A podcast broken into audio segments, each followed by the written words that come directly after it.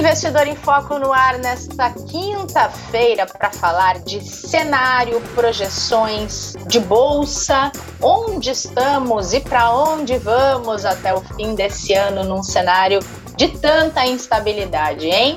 É por isso que a gente tem convidado especial. Antes, deixa eu chamar o Kleber. Tudo bem aí, Kleber? Tudo bem, Rê. Bom dia. Bom dia, boa tarde, boa noite aos nossos ouvintes. É isso aí, né? Depois de mais um mês bem difícil aí para o investidor em renda variável, a conversa hoje vai ser tanto para explicar um pouco desse movimento, como o que esperar, né, daqui para frente, né, depois de tudo que a gente acompanhou aí no mês de outubro e as últimas notícias que saíram também. É verdade, e ninguém melhor do que o Victor Natal, que é estrategista do Itaú BBA, focado em pessoa física, para conversar com a gente, porque acabou de sair do forno nesta quinta-feira a Agora. carta do gestor que o Victor tem feito todos os meses para falar um pouco sobre o cenário de bolsa. Então, Vitor, bem-vindo de volta. Muito obrigado, Renata, obrigado, Kleber. É um prazer estar aqui com vocês todos os meses e espero que daqui para frente em meses menos melhores, né, difíceis né, para gente. É, é, verdade. A gente também espera, viu, Vitor? Que você abra esses caminhos aí. Agora, Vitor, vamos falar um pouquinho dessa carta. Você faz um resumo de outubro nela e você fala que outubro foi um mês um pouco dolorido para quem investe na Bolsa Brasileira. Contextualiza para a gente. Claro. É, quando a gente olha para a Bolsa, setembro desse ano tinha sido o mês mais difícil até então, desde a chegada do Covid no Brasil, com a Bolsa caindo 6,6%. E aí, em outubro, a gente viu uma piora ainda maior desse cenário, com a bolsa caindo um pouquinho mais, caindo 6,7%. E dessa vez, o que a gente tem para contar aqui para os nossos investidores uh, tem a ver com o aumento da taxa de juros num ritmo um pouco mais alto do que o esperado uh, por parte do Copom.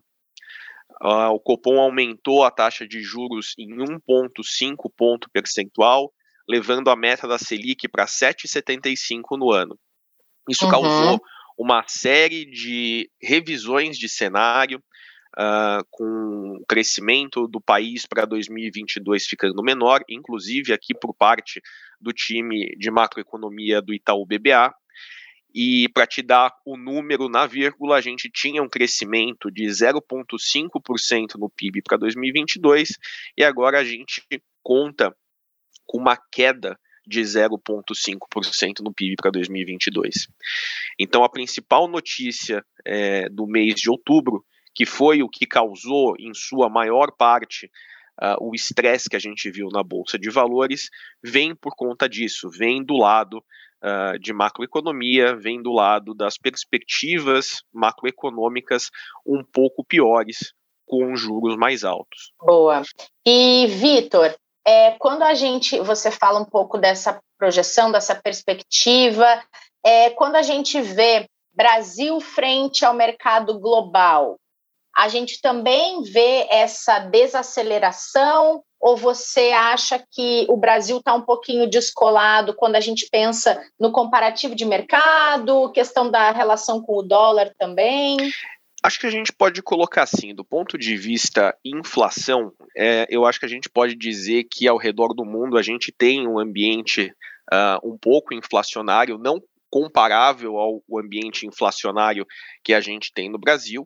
Uh, então, uma parte sim é global e uma parte é comparável. Uh, a outra parte são as idiosincrasias brasileiras uh, e o nosso ambiente uh, doméstico aqui, que está complicado nos últimos tempos. Então, a gente ainda tem risco uh, de crise hídrica, que vem afetando bastante os mercados, e a gente tem um nível de inflação muito superior ao que a gente vê uh, no restante do mundo.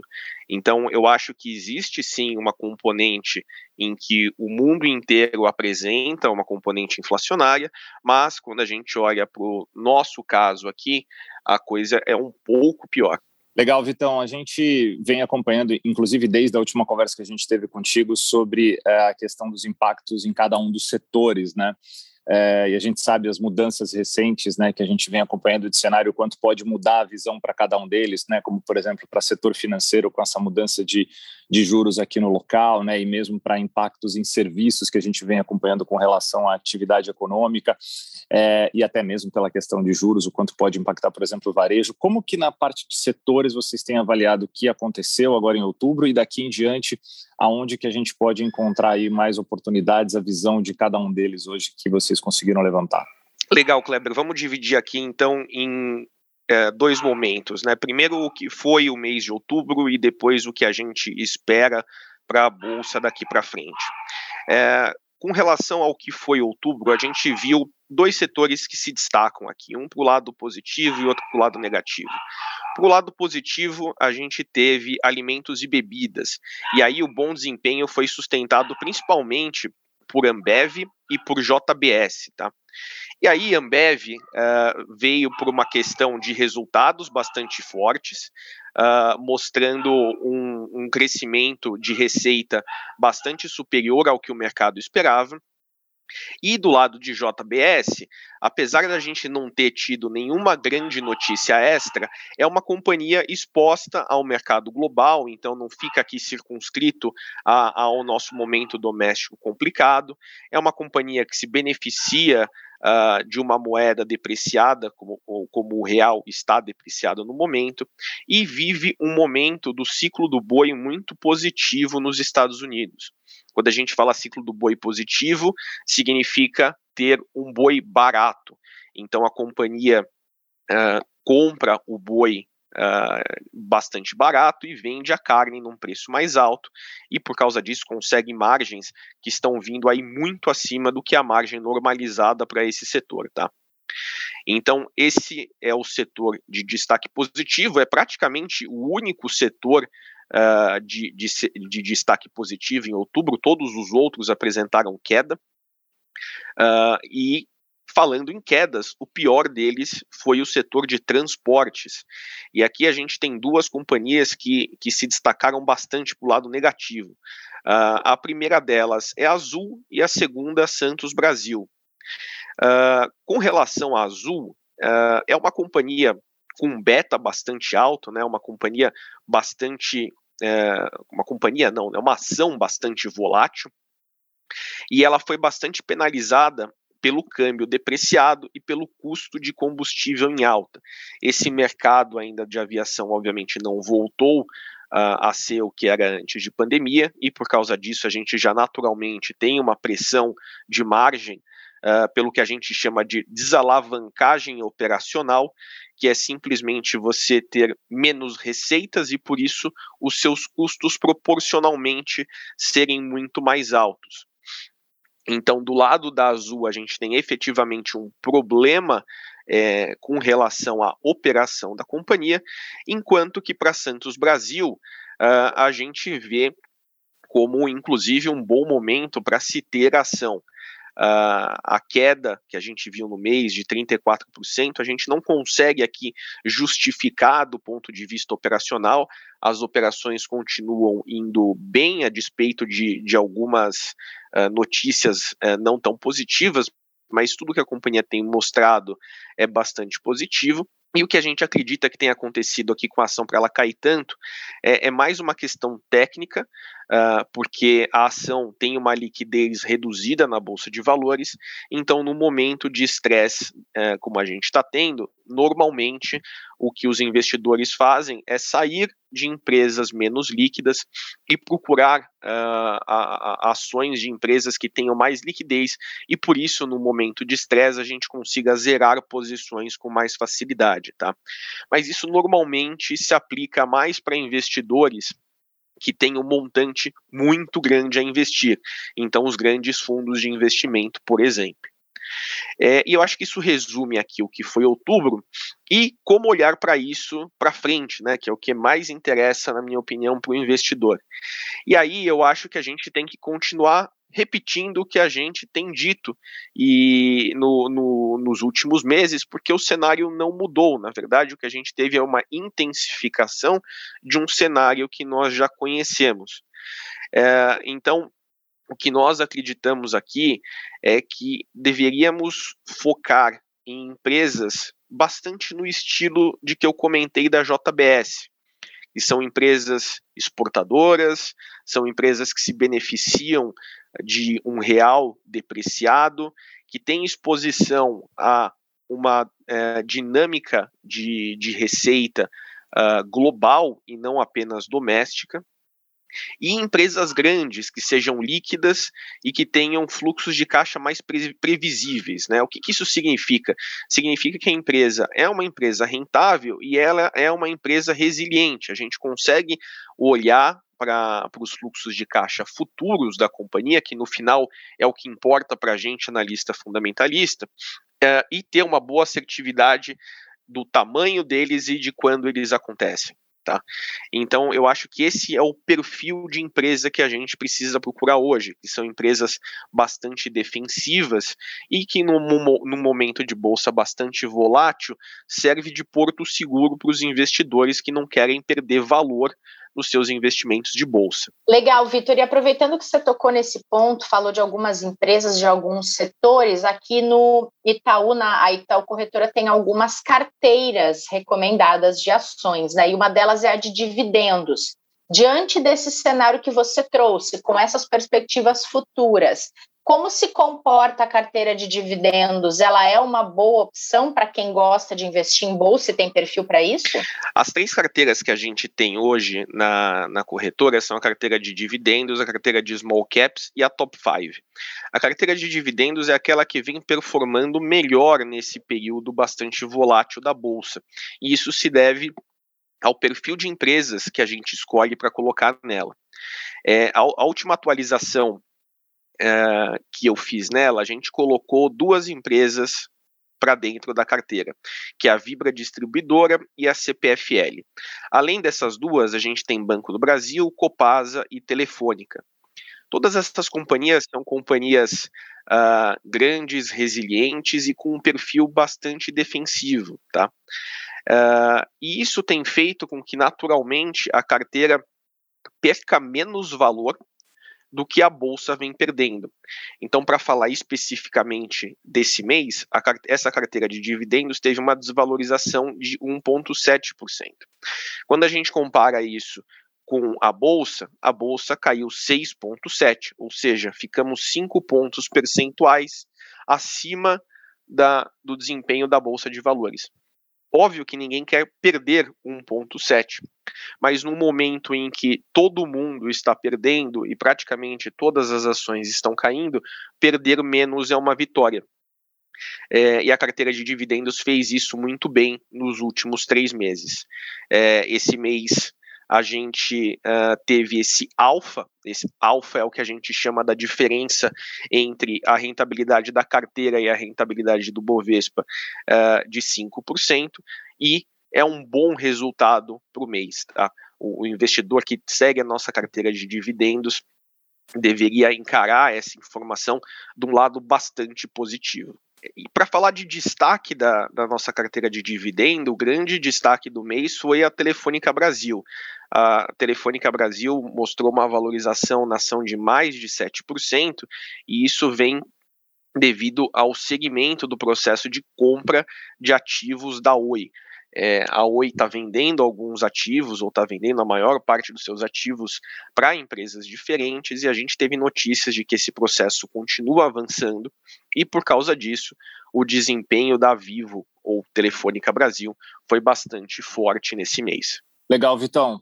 E olhando para as demais carteiras, né, que são as carteiras ali até onde a gente tem né, já um histórico muito grande né, e um acompanhamento é, forte da corretora, que é a Top 5, a Small Caps, né, é, elas comportaram esse mês é, de outubro dentro daquilo que era o esperado e como que depois de todos esses movimentos que você acabou de apresentar para a gente, vocês estão preparando é, as carteiras para o mês de novembro até para o final desse ano. Legal, vamos começar pela carteira de small caps, porque ela é o grande exemplo uh, dessa adequação de carteiras a cenários. Tá? É, a carteira de small caps é uma carteira como o próprio nome diz, focada em empresas de baixa liquidez, é, empresas menores. E, e aí você pode perceber que é tudo o que eu disse que nós não estamos procurando no momento. É, uhum. A carteira de small caps é uma carteira com essa característica de maneira intrínseca, uh, e num momento em que o investidor procura empresas maiores, mais líquidas e com um track record, um histórico uh, mais pronunciado, a carteira de small caps vem naturalmente sofrendo uh, nesse cenário mais difícil de bolsa. quando a gente olha para esse mês, a gente teve uma queda bastante pronunciada, uh, de 12,6%, uh, ah, e isso se deve justamente ao perfil das empresas que estão lá. Normalmente são empresas mais focadas em crescimento uh, e são empresas que sofreram bastante de maneira geral nesse mês, tá? É, para as pessoas que perguntam assim, ah, então eu não deveria seguir a carteira de small caps, não é isso. A, a questão toda é a gente precisa aqui sempre pensar em diversificação e sempre ajustar a nossa exposição àquilo que faz mais sentido para a bolsa naquele momento.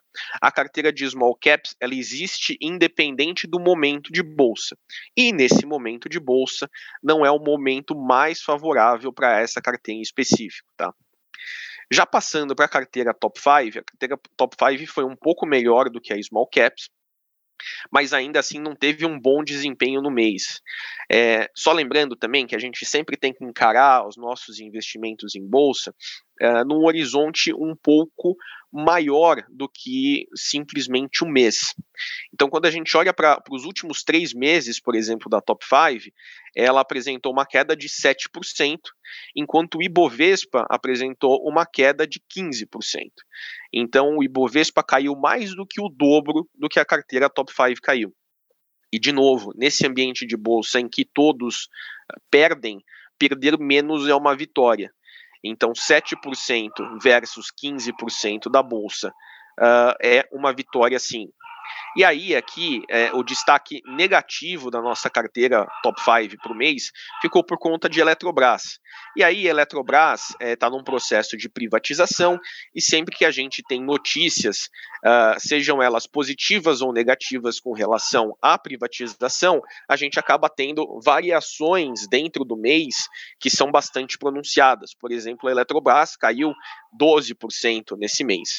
Tá? É, isso não significa uh, que é um investimento que nós não queremos ter mais na carteira, é simplesmente uma empresa que está passando por um processo que, conforme notícias vêm, uh, acaba chacoalhando. A gente ainda é convicto é, no valor que isso traz para a companhia e por isso que a empresa continua na nossa carteira. Tá? É, a Top 5 é a nossa carteira uh, que procura mais oportunidades de curto prazo, Uh, e por isso a gente vai buscar nesse momento uh, uma posição, um posicionamento ali uh, mais defensivo de novo, dado que a gente pode fazer essas movimentações nela. Eu não posso uh, adiantar aqui quais serão as modificações, mas a gente está sempre atento uh, à carteira top 5. É, ela não está muito descolada do que a gente acha que deveria ser, mas a gente tem atualizações para fazer aí no curto prazo e a gente mantém os nossos investidores que nos acompanham é, informados assim que a gente tiver novidades com relação a ela também. Muito bom, Vitor. E para a gente fechar nossa conversa, é, que mensagem você deixa para quem está investindo em bolsa ou quem está querendo investir em bolsa para os próximos meses até acabar 2021, hein? É uma mensagem de ainda manter cautela e procurar solidez? Exatamente, Renata. É essa a mensagem. É, como eu digo na nossa carta, eu não vejo aqui para os próximos meses uh, nenhum grande gatilho que mude de maneira estrutural o ambiente de bolsa que a gente vê hoje. A gente deve continuar tendo taxas de juros crescendo, a gente deve continuar tendo um ambiente inflacionário, a gente deve continuar tendo é, pressões com relação à, à, possível crise hídrica, que deve começar a, a deixar de ter um peso maior conforme a gente for vendo chuvas, mas as chuvas precisam acontecer também nos lugares corretos. Então, todas essas coisas colocadas juntas ainda trazem um ambiente pouco favorável uh, para o investimento em bolsa para os próximos meses. O que a gente indica para os nossos investidores é mantenham a diversificação, não façam apostas super concentradas uh, em uma ação ou em outra. Uh, sigam as nossas carteiras, as nossas carteiras tentam se preparar para ambientes dos mais diversos. É, e procurem sim fluxos de caixa previsíveis, uh, empresas que tenham exposição ao mercado mais global, que vocês terão talvez ainda uh, um, um desempenho que não seja do mais extraordinário, porque o ambiente de bolsa não permite isso hoje, mas vocês vão provavelmente conseguir ter um desempenho melhor do que o índice Bovespa, por exemplo. Muito bom, Vitor. Muito obrigada por ter voltado aqui com tanta informação para a gente, explicar um pouco do momento para quem investe, quem ouve aqui o podcast. A gente volta a se falar antes do ano acabar ainda. Legal, Renata. Vai ser um prazer conversar com vocês de novo. É sempre um prazer estar aqui e eu espero que eu tenha adicionado algumas informações para o pessoal e que eu traga, eu traga notícias um pouco menos chateadoras para os próximos meses. Com certeza, a gente também espera. Kleber, até mais. Valeu, Rei. Obrigado, obrigado, Vitor. Com certeza ajudou bastante. A gente sabe do tamanho desafio que a gente tem de enfrentar um mercado como esse.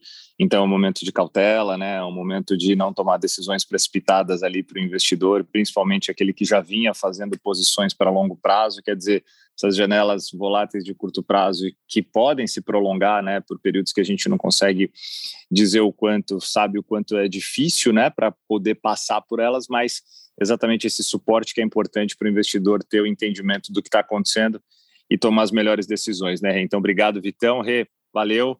E a gente está de volta aí logo mais para falar um pouquinho mais com nossos ouvintes. Muito bom, gente. Obrigada a todo mundo que acompanhou esse episódio desta quinta-feira. A gente volta amanhã, nesta sexta, para falar de carteira ISD. Não percam, a gente espera vocês.